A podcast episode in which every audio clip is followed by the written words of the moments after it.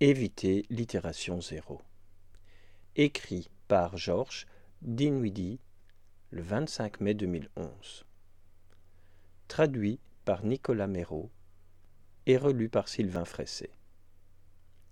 Les équipes nouvellement agiles réalisent souvent qu'elles ont beaucoup à faire avant d'avoir le nouveau processus de développement à pleine vitesse.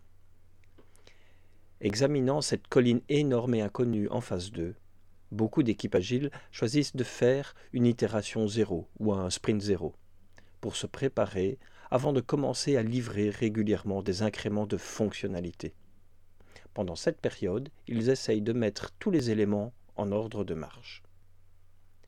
Une liste de fonctionnalités à développer, un planning de livraison ou un calendrier pour toutes ces fonctionnalités, la mise en place de l'infrastructure de développement, tel qu'un gestionnaire de configuration ou des serveurs d'intégration continue, l'étude ou la pratique des compétences dans les nouvelles technologies qu'ils s'attendent à utiliser, et encore d'autres efforts d'encadrement, d'infrastructure ou technique. Ils essayent d'avoir tous les travaux préliminaires en dehors de leur chemin afin qu'ils puissent démarrer à pleine vitesse dès l'itération 1 de par mon expérience, ils ne sont pas prêts d'y aller à pleine vitesse. Les choses sont rarement aussi finalisées que prévues après une itération, et souvent elles ne sont pas en phase avec les besoins réels du projet. La liste des fonctionnalités ne sera probablement pas complète, mais la tentative d'exhaustivité aboutira à un tas d'idées peu réfléchies. Nous n'avons pas assez de données sur la vitesse à laquelle les choses vont avancer pour se projeter dans l'avenir. L'infrastructure sera peut-être ou peut-être pas la meilleure pour supporter le projet. Mais il y a de grandes chances que le projet se conforme à l'infrastructure plutôt que le contraire.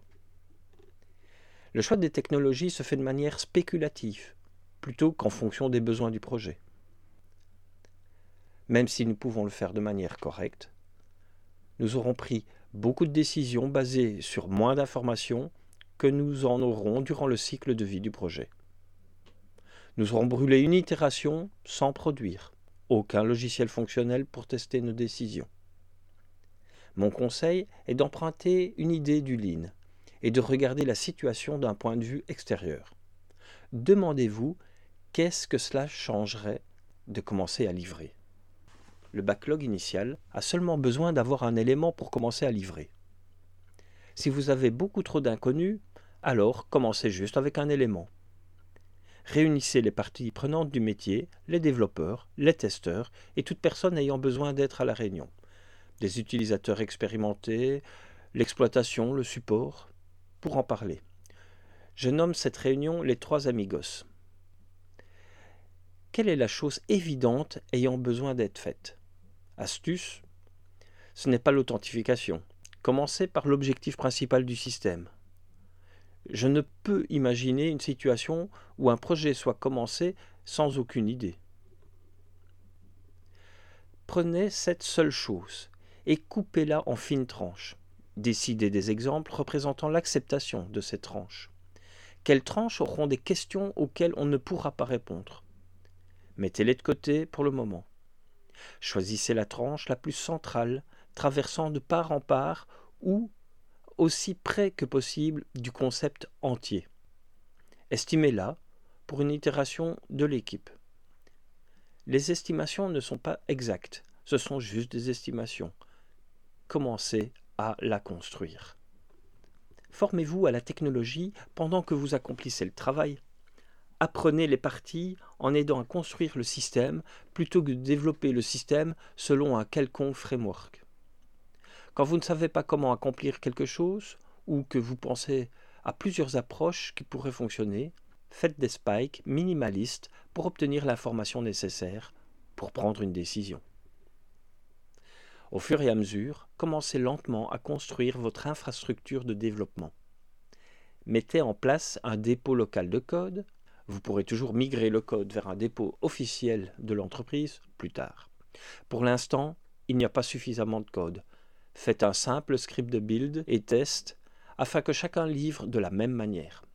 Vous pourrez toujours ajouter d'autres cibles de livraison plus tard. Si vous avez du temps, vous pouvez mettre en place un serveur d'intégration continue. Sinon, faites-le manuellement. Récupérez le code, livrez dans un espace de travail propre. Faites ce qu'il est nécessaire pour faire fonctionner le code afin que vous puissiez démontrer l'application. Si vous ne pouvez réaliser cette tranche en une itération, c'est qu'elle n'est probablement pas assez fine. Ou peut-être que vous n'avez pas encore résolu un problème technique essentiel. Ou que l'objectif n'est pas encore assez clair. Déterminez quel obstacle entrave le chemin et résolvez-le. Et essayez encore. Plus probablement, vous aurez fait cette tranche en moins d'une itération. Si vous avez fait cette tranche avant la fin de l'itération, alors tirez une autre tranche. Estimez-la pour le reste de l'itération. Répétez autant de fois que nécessaire. Dès que vous aurez réalisé une tranche, vous aurez un incrément de produit, potentiellement livrable. Oui, il y a encore de l'infrastructure de développement à développer, inutile de se précipiter pour le faire. Continuez juste à l'améliorer afin qu'elle vous aide à en réaliser plus. Oui, il y a encore des compétences techniques à développer. Ça devrait toujours être le cas. Continuez juste à expérimenter et à repousser vos limites. Oui, il y aura des fonctionnalités à ajouter au backlog, à affiner, à ordonner, à découper en story et à ordonner de nouveau. Ça devrait continuer tout au long du projet. Cela fait partie du processus d'avancement. Oui, il reste la nécessité de projection afin d'estimer à quelle date la fonctionnalité sera disponible ou combien de fonctionnalités peuvent être livrées pour une certaine date. Quand vous pensez que vous avez assez d'informations sur ce qui doit être fait, alors considérez le planning de livraison initial. Vous aurez aussi accumulé un peu d'informations à propos de la vitesse à laquelle les choses sont faites.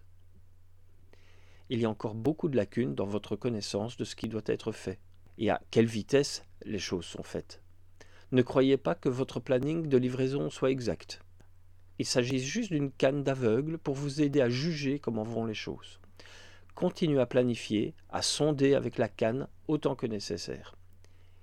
Et, le temps passant, votre indication sur la vitesse à laquelle se développe le système s'améliorera. Même quand vous pensez que le planning de livraison est achevé, il a besoin d'être continuellement revu et ajusté, étant donné qu'il n'est jamais fini avant la livraison. Il n'y a pas d'urgence pour le définir à un niveau de finition élevé. Ce type de démarrage est vraiment comme le départ de la baie de Hudson que Johanna Rothman décrit dans son livre Manage It, page 52-53.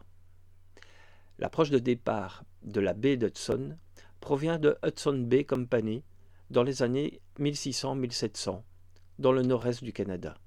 La Hudson Bay Company équipait les négociants en fourrure. Pour être certain que les négociants n'oublient rien de ce dont ils avaient besoin, ils quittaient la baie de Hudson et campaient quelques kilomètres plus loin. En campant quelques kilomètres plus loin, les négociants s'assuraient de n'oublier aucun outil ou fourniture avant d'abandonner la civilisation. Avec un bref démarrage de leur voyage, ils avaient une meilleure idée de leur capacité à endurer l'hiver. Avec un bref démarrage dans leur voyage, ils avaient une meilleure idée de leur capacité à endurer l'hiver. Il n'y a vraiment aucune raison, autre que ce n'est pas la manière dont nous faisons les choses ici, que cela ne fonctionne pas au démarrage pour n'importe quelle équipe ou projet. C'est un bon moyen d'apprendre la manière de faire la plus adaptée à la situation courante tout en faisant un peu de progrès. J'utilise cette technique dans mon plan de transition agile en six mois.